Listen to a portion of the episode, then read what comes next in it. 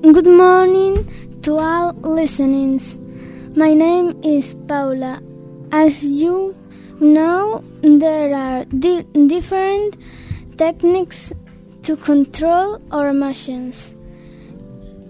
It is a pleasure to welcome your our, our second breathing sessions.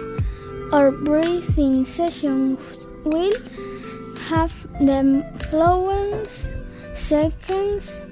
We breathe, breathe in four seconds, then hold, then we hold, or breathe for for two seconds, and finally we breathe out another four seconds.